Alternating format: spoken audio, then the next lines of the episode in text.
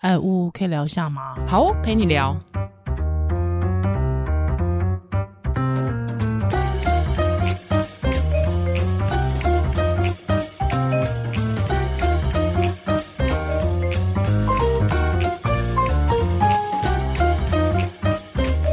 Hello，欢迎回到乌陪你聊，我是乌，我是依兰。今天有，我们今天是出外景哎、欸，哎、欸，对对对对对，今天 view 很好，是今天感受特别不一样，对，哎，感觉到非常。这个非常重的力与美，对，而且是邀请到重量级的贵宾。是的，那我们欢迎怪兽训练总教练何利安何博士。大家好。哎，你们的音效跟我们也不大一样哎，哇，好的，所以所以所以，那我讲一下为什么要找老师，好，就很很早就想找老师，但是现在刚好有一个契机，就是不知道为什么这次台北市选举，就是很多市长候选人都是以运动来出发，嗯，是，就好比蒋万安他提出深蹲。我有讲错他的姓吗？没有没有没有没有，烦嘞烦嘞！他提出深蹲二十下可以换一次免费搭乘公车的证件，然后引起大家热议。嗯、在网络上就看到很多政治人物乱七扭八的、歪七扭八的深蹲，然后以及也有人跳出来说老人跟孕妇不能深蹲。嗯、但其实运动老师推很久了，是，好像大家越来越能接受重训，可是又还是很多迷思。那对于蒋万安这个政策，老师是怎么看？对，老师你第一时间感觉怎么样？第一时间是觉得说呢，他呃，这个执行上一定很有困难。这这第一件事，就是说呃，我们从几个角度来看哈，就是如果我们真的要认真讨论的话，虽然我不知道这个议题本身有多认真，但是呢，呃，这个呃，首先深蹲呢，它是呃。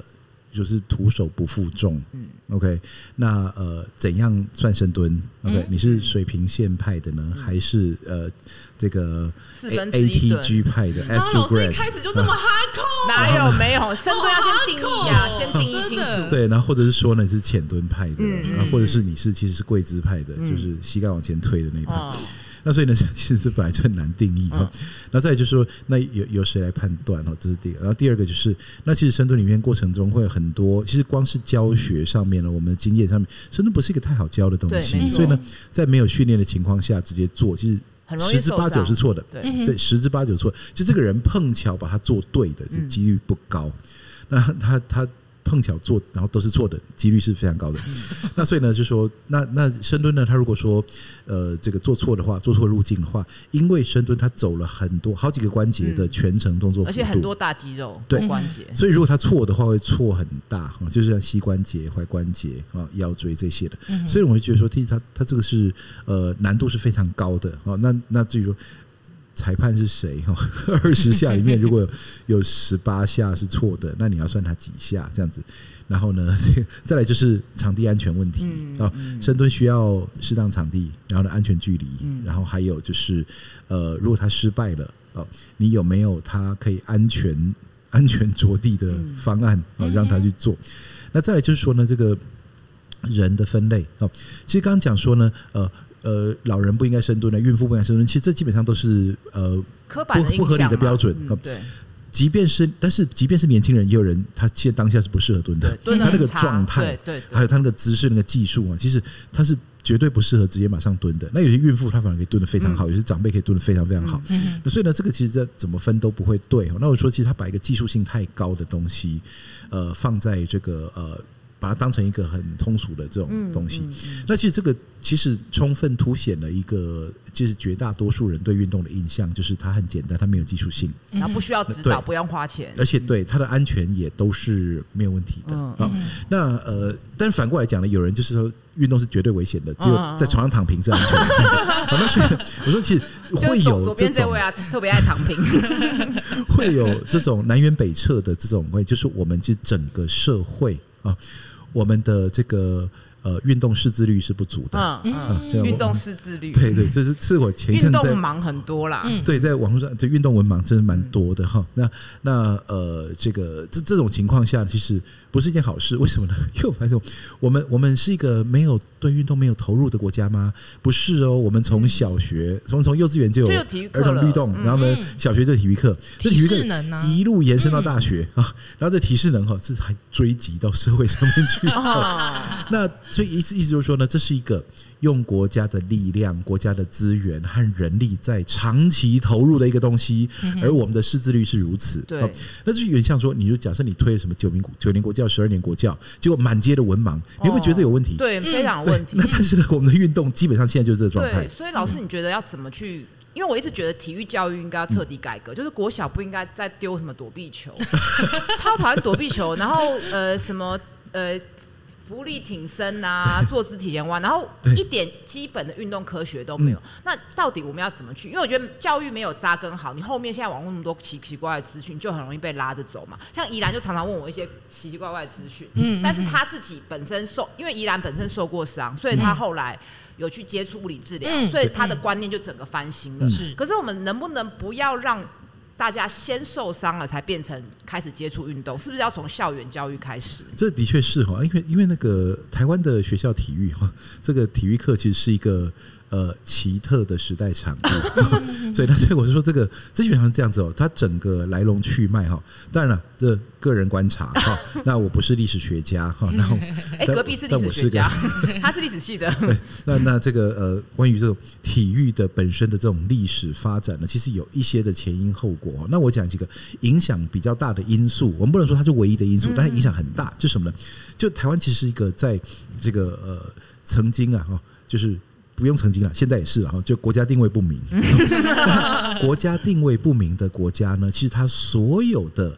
内部的一些的措施都会跟这个国际地位是有关的，所以在发展体育的时候呢，他会以这种哦提升民众的福祉作为预防医学的一环哈，或者说呢追求生活品质这种角度出发，当然不会，他其实会从来从为国争光啊，从这个体育外交啊，对，然后对外呢就是去争取这个呃能见度，对，那对内就大内宣啊，就我们的选手呢击败了啊，这个全世界。其他国家的小学生，好这样子，好，那所以呢，就就得到一种呃弥补这种呃民族上的这种呃这种弱势感。政策也是，嗯，政策也是。那所以呢，这种弥补弱势感的这种这种思维呢，就弥漫在所有的政策里面。那所以体育一直以来都是这样子。所以呢，学体育为什么大家长期以来会觉得学体育没前途？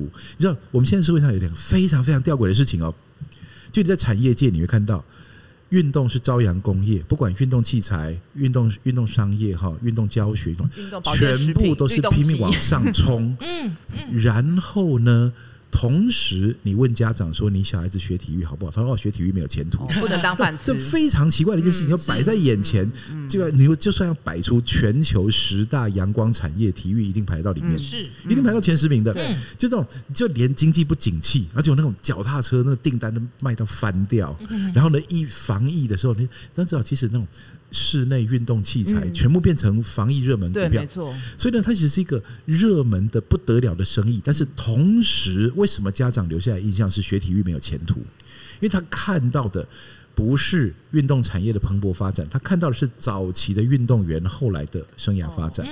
那为什么会这样子呢？就以前运动员，他其实呢就只有一个，就国家至上。你说我呢要培养这些人哦，去为国争光，一定要当国手。对，所以呢，如果说你。所以才会有这种呃，这个金牌正义啊、嗯，所以这种或是没有奥运就不去，不在意。对，没错。也、嗯、就是说，这个比赛呢，如果说它没有一个国际的外交价值的话，它其实没有意义的，就很功利主义、啊。所以就非常强的运动功利主义出现。所以呢，当时就培养一大堆这种人去追求。但是这一大堆人去前仆后继，这跟打仗一样，你有打赢的，也有打输的。嗯，那打输你拿它怎么办呢？就最后人哎，打输是多数、哦，就第二名啊。其实绝大多数，第一名只有一个啊。比赛一百个人参赛，也只有一个冠军，两个。参赛也是一个冠军，所以呢，你无论如何就是那个没有拿到冠军的会占绝大多数。是是是。那所以呢，你就发现说，那这一大堆他在从小时候就投入运动，投入在当运动表现、当运动员的人，那他后来呢，就会开始越来越多人开始反思说，那我的前途怎么办？然后就对政府做要求。那我说，其实要求的时候，其实那是一个。当时我认为是一个绝佳的契机，就是呢，你应该把它转型成运动专业人力。嗯，可当时没有一个想法，就是当时想法就是呢，凡是如果没关系，你照顾不了自己的国家照顾你怎么办呢？就做公务员，对吧？当老师，对不对？所以你发现说，台湾的体育教育啊什么的，对对对对对对，那那那人家是那种是隐性的职业运动，就是他比的是，但是亚奥运都是业余，但是呢，他比的是业余比赛，可他是用职业的方式去喂养那些选手。在很多国家其实是不被鼓励的。对，但 是自己要拉赞助。对，没错，就是说你要先是一个有实力、完整的人，才是一个运动员，嗯、而不是我是一个运动员，那我什么都缺，然后你你们要来帮助我这样子。那所以说呢，我们发现说大量的单项比赛。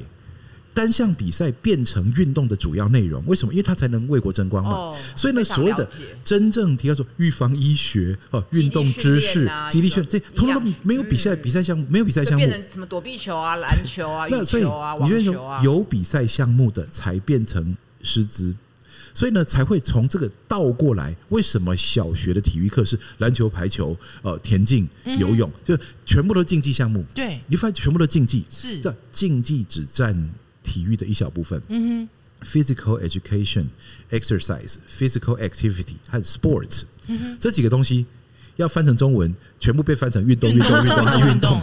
可实际上这几个东西完全不一样的。physical education 是一种教育，你要得到知识和技术，没错。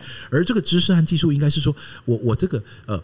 身体教育对人哦，不管是心灵启发还是身体的启发，还是什么呃技术上面的学习，可是，在我们看来，它除了各单项运动、竞技运动的规则和表现之外，其他内容是空洞的。因为师资全部都来自于各单项运动培训的副产品。所以我们看到体育系里面真的。在乎我们讲说运动训练学，这几年我们在讲说运动训练学是人类近年来重大的进展，所以运动训练学终于可以回馈给人类的这个生活品质了。好像一般大众可以受惠于这个 kinesiology 和 physical education。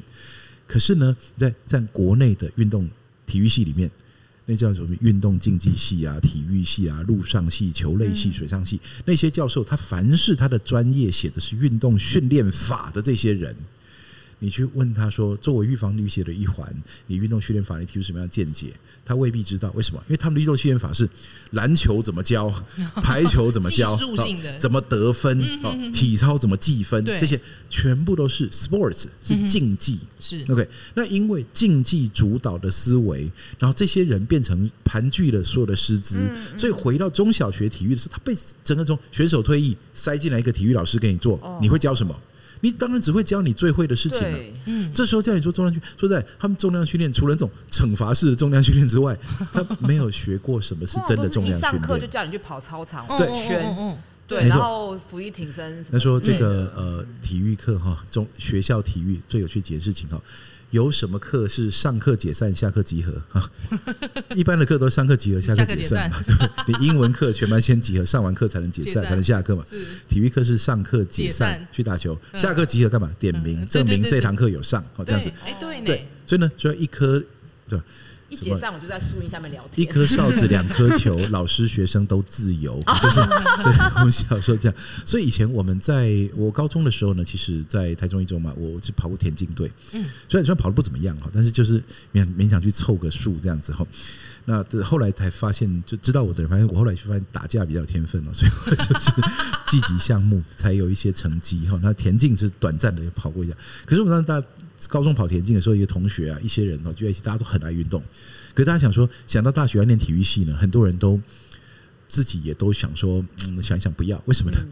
因为将来变成那个 一些那种在。在树下下跳棋、泡茶，然后学生在哪里上课都不知道的那种体育老师，很多人会觉得说这辈子的就不是想变成那样。没有一个 model 对对了。那就很多的老师啊，很多的体育老师不可讳言的，很多的早期的体育老师都是失意运动员。嗯嗯，就怀抱哦，都是然后当然他最后没有得到他呃，就算他拿到一些成绩，他没有得到他认为的那种衣锦还乡啊。对了，没有变成台湾之光，衣服变紧的还乡，最后都 走中一起还乡，对，都对，那都没有变胖了吗？对，这都就是变得荒废训练，他才保持那种运动员的饮食习惯的时候，那体重就上来的很快。这样子，那呃，所以呢，那些很多是失意运动员，所以他本身他第一个他，你会听他讲，他绝对不让他小孩学体育，啊，体育耽误他一辈子，啊，对，他看什么都不高兴，啊，第三，他看谁都很烂，为什么？因为他们这种。痛苦的训练出来那种，呃，这种往死里操的那种土法炼钢的方式，他会觉得说呢，这个如果真的要练的话，我就会这样抄你们。可是呢，我这样抄你们，家长就要抗议，所以呢，我干脆就让你们自己玩就好。嗯嗯嗯，所以就一整个心灰意冷的这种环境呢，就制造了很多的无效体育课。而且呢，这无效就算了哈，很多时候他真的认真起来了呢，然后走向另外一个极端，变成体育霸凌。嗯嗯嗯，很多人从小到大的体育课只留下一个印象，就是我体育不好。是，为什么？是没错，真的就是这样子。用用奚落的。用嘲笑的、嗯、军事化的，对，然后用辱骂的方式，嗯、然后或者说突然间，刘老师不爽，所有人全福利，你扔到下课。对对，连跑操，我觉得跑操，我觉得跑操真的不行。跑操场一直跑，一直跑，我先操完跑上，结果后来去跑马拉松，对，超快的，交互蹲跳。你会发现说，每一种身体的技术，你都可以用。其非常启发，是让你说一层一层的领悟，引人入胜的那种，然后激发你的热情跟喜欢，然后呢，自发性的投入。但你也可以绝对一样的东西，一样产品内容，你绝对可以把它搞成让你讨厌的不得了。真的，很多人就有本事把你搞到一辈子不想再运动。是，那 完全是。所以台湾运动风气这么差，跟体育课我觉得有很大的关系。就说呢，台湾运动风气差，那我们讲台湾运动风气超好的，是 是在超好的风气之下还可以搞烂，这才是特殊的地方。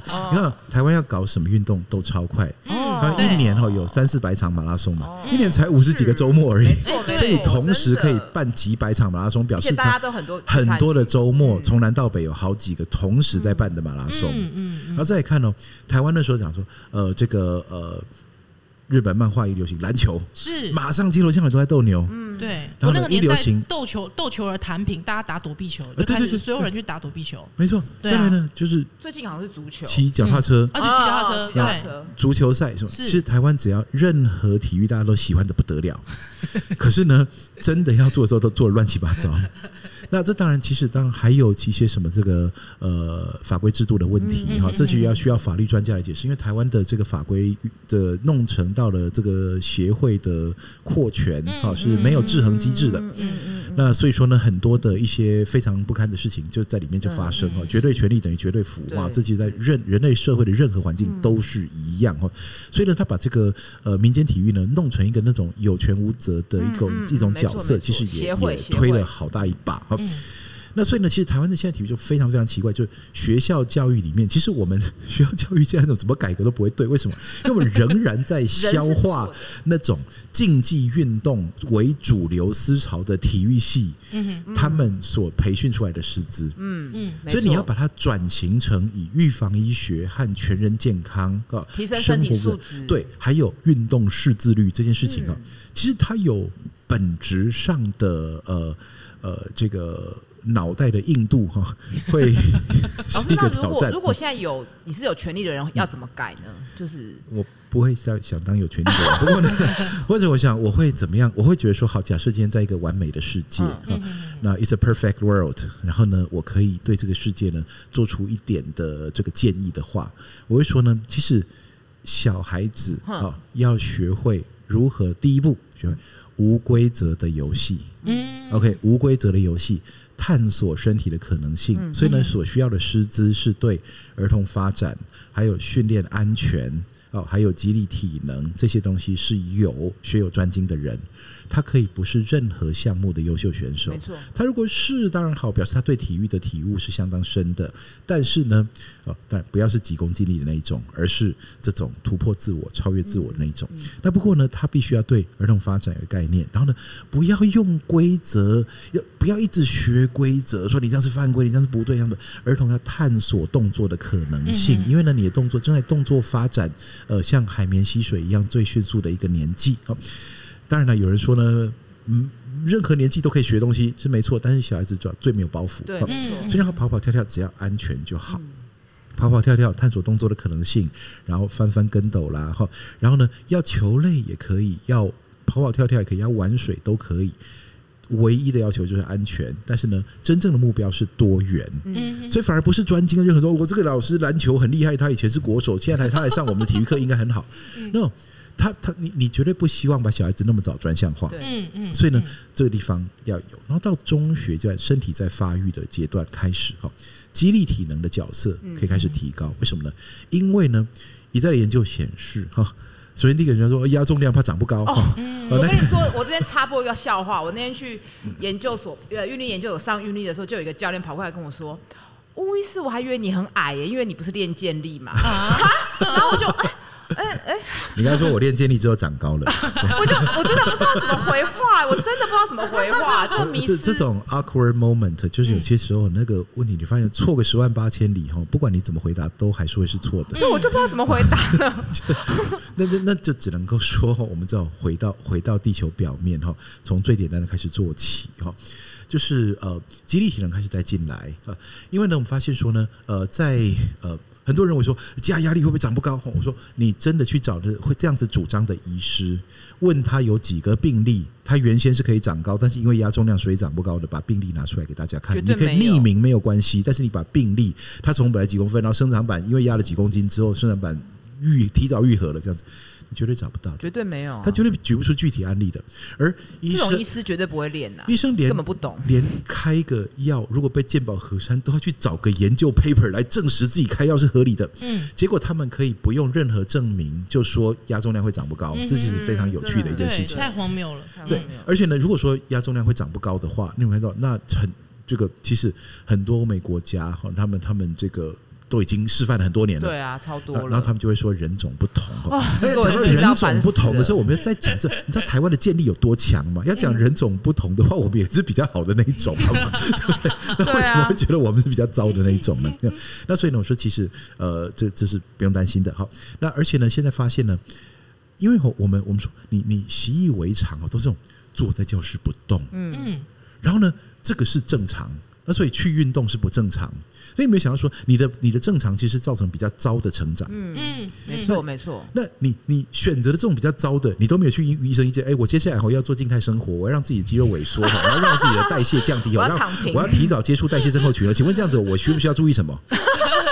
你你会去问，但是你就这样欣然接受了小从小学一年级到高中毕业十二年的运动剥夺，十二年的运动剥夺。我说从小到大，什么人没有被运动剥夺？就像我们这种坐不住的、不乖的，才没有被剥夺到。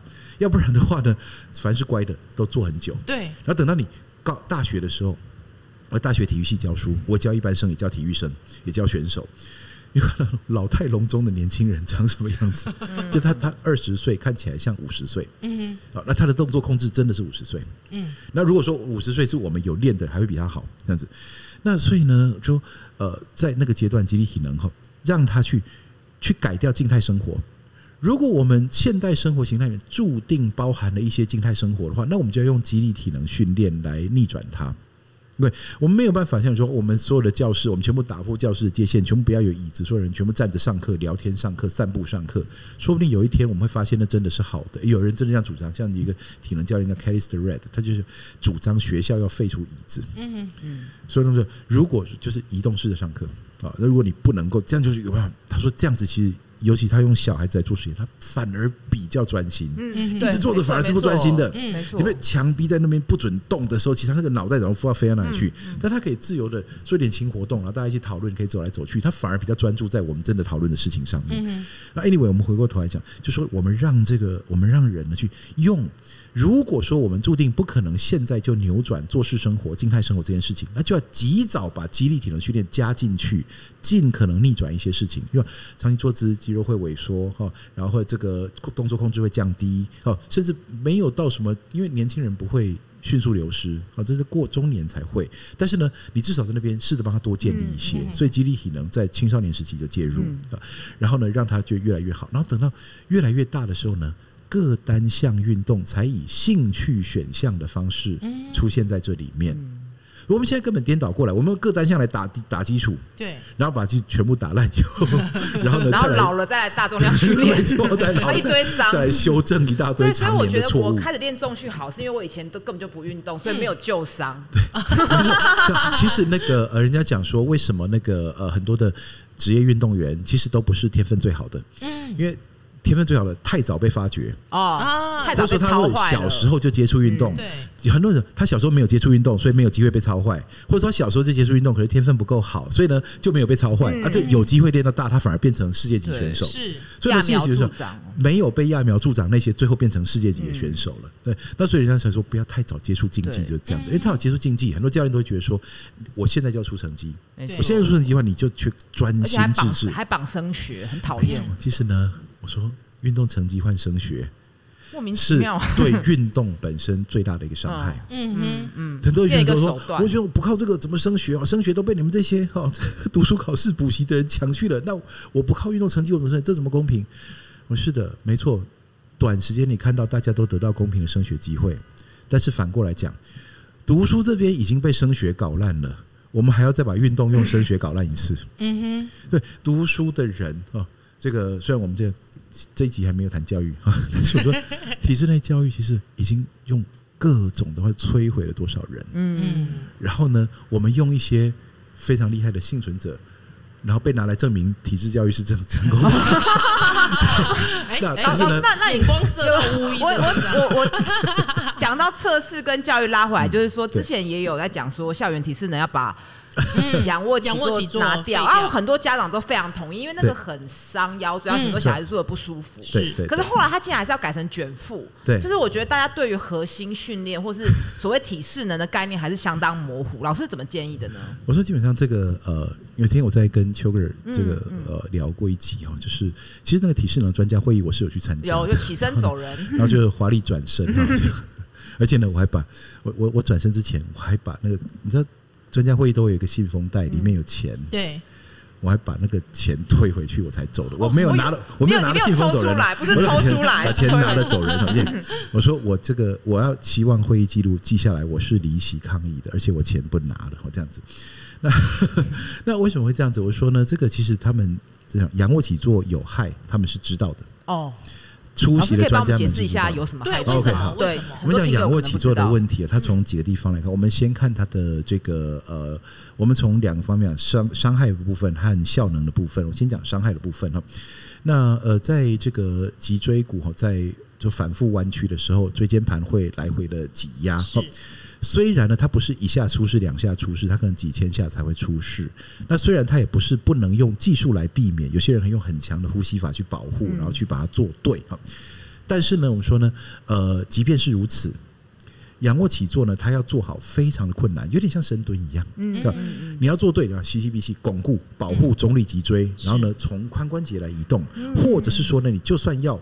收缩真的要让腹肌啊收缩的话，我卷动的地方呢，要尽可能的避免腰椎过度弯曲。那就是跟卷腹，就是卷腹喽。对，那所以呢，你可以动在靠髋关节这一侧，也可以动在靠胸椎这一侧，嗯但是尽量不要去动腰椎。好，好，那所以呢，这个是因为你动腰椎，腰椎的那个那些椎间盘是最容易受伤的。好，那所以你看，人家人家没做什么事也都什么 L 四、L 五什么 这啊，个就我被挤压啊，就就我啊，就我啊，对，那那个是其实最容易出问题，L 四、L 五、S one 那边哈最容易出问题。我就是破裂的人啊。那呃，而且那个会就是它也不太容易好哈嗯，它它会恢复，但它不会复原。是就你可以恢复到可以正常，不会再痛了，对然后但是它不会恢复到没有受伤的样子。是那所以呢，就不希望再制造那个东西的伤害。而仰卧起坐，你说你把它定成一个，我们先讲不要当测验了，我们当成训练，它也有个界限，就它不宜连续做多，它也不宜连续做快。快，嗯，但你看体适能，它是一个测测验。验，它是一分钟测次数。对，所以你要做又多又快，就刚好就两个忌又错讳，对，两个忌讳同时 犯所以你等于是让所有的，而且你说这些小孩子他认知上听得懂，或者听得懂，愿意执行，我愿意会为了保护自己，所以故意做慢，然后让你测出烂成绩，还是我会拼命做快，管它烂不烂？而你的测验的老师，你会鼓励他做快，还是叫他慢慢做，不要受伤？所以他变成一个测验的时候，就不可能做做对。然后那改成卷腹呢？是那改成卷腹呢？另外一个问题哦，就是呢，改成卷腹哈，的确我保护了腰椎，嗯但是呢，我说这跨入另外一个东西，就是信效度的问题。嗯，他知道仰卧起坐在体适能里面，它代表了什么？代表是肌耐力，对，怪哦它。代表的是肌耐力。而当时呢，我说哈，出席的专家哈，资深教授他说呢，说我们为什么会选卷腹？为什么会选仰卧起坐？因为全身肌耐力那么多，你通通都测，怎么测得完？我们选一个最简单的来测啊！可是卷腹就这么简单，最简单呢？就他的理由就这么简单，他的理由就是这个好测。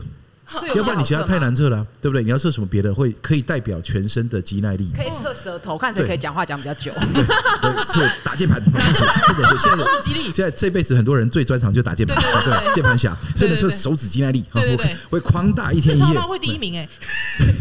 对，那而且那个还可以就自动输入成绩，用电脑成有个 A P P，以前我们以前有打字比赛，虾米或什么的，或者是滑鼠点点点比赛。我好像替他找到解套了。对不对？就测 键盘，怎么会选？所以呢，就是肌耐力。所以我说呢，OK，好，所以上下楼梯的肌耐力不重要啊，这个手部的肌耐力不重要。就卷腹的肌耐力，大腿肌耐力。所以呢，他讲仰卧起坐，它在里面不是一个核心检测，它是一个肌耐力测试。原来是这样，那他为了要测肌耐力，所以你看五项体适能，它是什么呢？它是身体组成，我觉得 BMI 然后呢，爆发力立定跳远，然后心肺耐力的八百一千六，然后坐姿体前弯是柔软度，然后仰卧起坐是肌耐力。你会发现这东西什么什么东西不对？最大肌力不见了。嗯，OK，然后呢？因为呢，最大肌力没有，因为它难测。对，没错。我说，我想说，那人家会反问说，那你最大肌力要怎么测？那不是更危险？呃，对，这我们就讨论到更后面的问题，就是我们现在根本就是没有任何教育训练就在测，没有训练就在测，That's the problem，不教而杀谓之虐。我们现在就不管你考什么，如果你没教的话，你凭什么考？是对，那你就教就是教考试的方法，那也没用，那就跟补习教育是一样烂的东西。所以我们用完全一样的升学思维，这个搞烂体育一次。那所以说，所以说，我们在这个呃，在激励训练的这种呃思维之下，我们发现，哎，其他的五项体适能，你想代表这五个东西，代表了一个体适能的概念，嗯，有问题，有问题，它是有问题的。所以我说，它其实是信效度的问题，它是信效度问题。而且我说，其实它不是阳这五项体适能，不是只有这个呃仰卧起坐有问题而已，像。呃，BMI 作为身体组成，哦，就有问题的，因为你的实际上它没有身体组成，身体组成只要没有看到身体组成。我刚才想说，为什么是 BMI？对，因为因为是体重除以身高平方嘛，而且公斤除以公呃公尺的平方，那所以算出来就一个数字。而且我觉得后来就变成大家在那边嘲笑体重，对，没错，对啊。其实呢，就变成这个呃运动霸凌又又多了一个哈，而且其实呢，我说这个呃。我说，其实很多的运动从业人员也都变成了一个推波助澜的角色，就是我跟陪你一起嘲笑做身材歧视。没错，我们知道，我们绝对不主张说，呃，这个我们不是不什么代谢症候群不存在哈，然后身材怎么烂都没关系，不是这样子的，而是说呢。人最强壮的体态其实各种各样的，是。那所以呢，有一些非常强壮的人，他的 BMI 是超标的，可是他体脂肪很正常，甚至很低，他肌肉量很大。而且呢，我们现在在推广这个呃这个健身哈，推广就算推广体适能好了，我们都知道，你去看一大堆 paper 都在显示说呢，呃，利用运动和饮食哈，如果提升肌肉量是有助于健康的，嗯，是没错。但我们同时在用一个 BMI 挡住这件事情，真的是。所以假设这个人他去健身哈，他原来 BMI BMI 正常，然后呢，他他原来原来正常体体脂肪过高，然后他有脂肪肝，他有代谢症候群，然后我们现在开始练了，把他练练练练，然后他的代谢症候群也好了，他脂肪肝也不见了，然后他体脂肪也下降了，那就 BMI 超标了，他就怎么办？我感觉真的是全部都烂嘞。所以呢，你你现在到底要搞死他到什么地步？他现在他现在开始要降 BMI 了，是对，所以我说 BMI 就不是一个指标，对，OK，然后立定跳远，立定跳远是一个爆发力指标，没错，立定跳远是一个。valid，它是一个有效度的爆发力指标。问题是，爆发力是天生的。对，没错。所以你想测什么东西？你想测他适不适合当篮球员嘛？你想适不适合当田径选手嘛？对。所以他假设是一个长跑健将，他立定跳远一定不怎么样的。是。但他如果是一个短跑，就是跳高选手，立定跳远一定跳的超高、超标的。对。一个篮球员的话，那立定跳远会跳死你，会跳你尺不够长。哇，那这样讲起来，坐姿体前弯也是啊，柔软度也是大部分也是天生的。柔软度一个是天生哈，就像髋关节长的位置哈，这这这个方向哈，股骨的角度。好像有的人弯得下去，有人就是弯不下去。对，再来一个就是说呢，坐姿体前弯作为一个整体的柔软度总分，它是不合理的。为什么？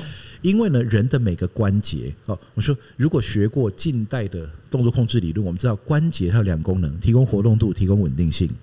而某些肢段它特别需要稳定性，某些肢段特别需要活动度。就髋关节的活动度变大，我们一点意见都没有。通常是腰椎就不行，腰椎的活动度变大，对，腰椎活动度变大，通常伴随着比较高的危险，对，受伤风险。所以如果假设你现在为了增加这个坐姿体前弯，你会怎么做？你髋关节活动度用完，你会用什么？你会用腰椎嘛？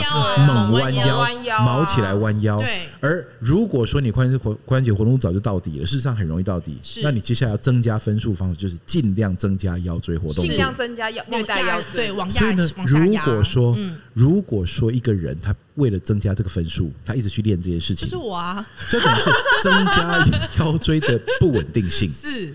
所以我说，身体的各关节、各肢段，有的需要稳定性，有的需要活动度，而这个要区分出来。嗯、非常粗暴的把它加成一个总分，是、哦、是不合理的。对，哇，整个烂到底好烂哦！没有老师抗议退老师要跟我们一起去体育署前面静坐抗议的。静坐，老师会说静坐不符合人体。前面深蹲抗议，深蹲抗议，前面硬举抗议。那，那我我最后想问一个老师一个问题，就是说如果。我们现阶段都已经长到长大成人了，然后我们都是一个很关心社会的人，知道要有强壮民族才可以建立一个正常国家的话，我们到底身为现在这个位置，我们可以做什么？我们一个个人，非常非常好的一个问题。像我一个椎间盘突出破裂的患者，该怎么办呢？现在现在这个社会它不需要检测，但它需要建立文化。我们还没到检测那一步。嗯哼。我们很，我们是很喜欢考试的民族哈、啊，那什么东西都乱考一通哈，那凡事都来测验了，什么叫 KPI 哈，那这是不不好的。我们现在需要建立的是文化 （physical culture），我们要建立身体文化。什么叫身体文化呢？就是简单一句话啊，找到一个方法，让每个人变成最强版本的自己。嗯，OK，strong version，最强版本的自己啊，the strongest version of yourself。这是要怎么做到呢？运动训练它必须是一个技术，它不能是一种游戏，也不必是一种竞技，但更不要是一种考试。它是一种技术，是一套解决问题的方法。所以呢，我们发现说呢，一个人要变强壮，从哪里去着手呢？从硬体上来看，哈，肌肉、骨质啊，神经系统；软体来看，动作控制啊，还有这个呃认知反应这些的，这些全部都有系统性的增强方式。而这个东西才应该是大家先熟悉之后，才去追求各种而！你喜欢爬山，喜欢游泳，喜欢球类，喜欢竞技。你要先是，我说我常常讲说，健康的人、强壮的人、强壮的运动员，这是三步骤。你要先是健康的人，才是强壮的人，才是强壮的运动员。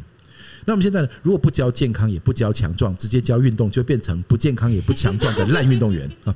然后就要么就被，然后心理又被扭曲。对，然后我运动很烂，这样子。可是这样子，我先告诉你怎么样健康啊！你必须要是身体健康、肢体健康、代谢健康、身心心心灵心理健康，对，心灵很健康。然后再来就强壮，如何让你提高肌力，然后提高这个呃运动表现，提高对身体的控制力，提高人体运动能力。然后最后才是某种运动，你想要自我实现哦？你喜欢打球，喜欢打人啊？喜欢游泳 都可以哈。喜欢田径啊？你喜欢比什么？这第三步骤才往下走，这个就是 physical culture。那所有的人都要去看看你现在停在哪一步。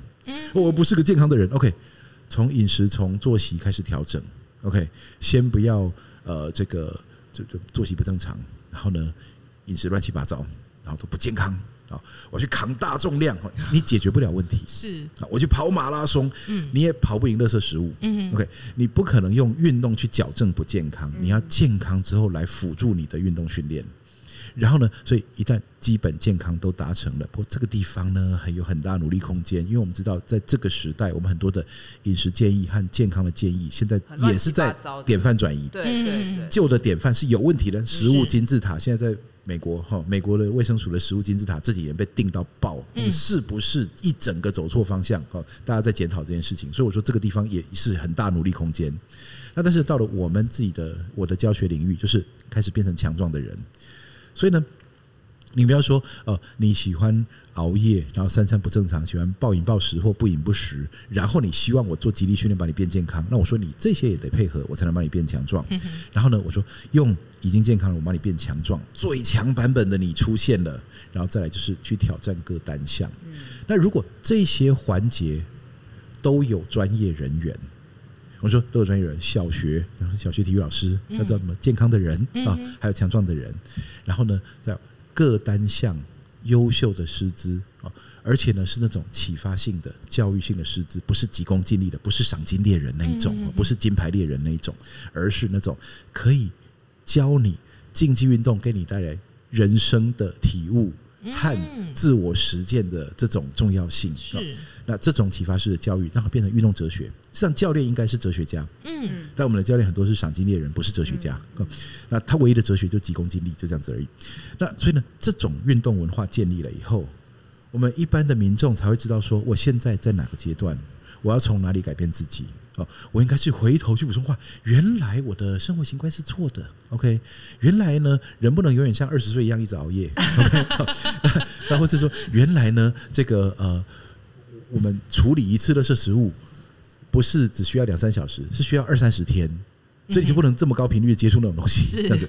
因为这些健康资讯要开始有，然后再来就强壮。每个人，每个人的肌力都不足。简单来讲，嗯，每个人在没有开发的情况下都没有长到你天生啊，老天爷赋予你的肌力体能潜力。每个人在没有开发的情况下，都离自己的天分非常远。所以呢，在没有做过肌力体能训练之前，就觉得自己体育烂是太可惜的事情了。你绝对要经过一些开发，而且是不短的一段时间。你发现肌力原来可以这么强，原来我从从地上搬四十公斤起来很很累，但是几年过后，我发现我可以拉一百公斤起来了。这时候呢，才是你的天分附近，你才去做其他的这种。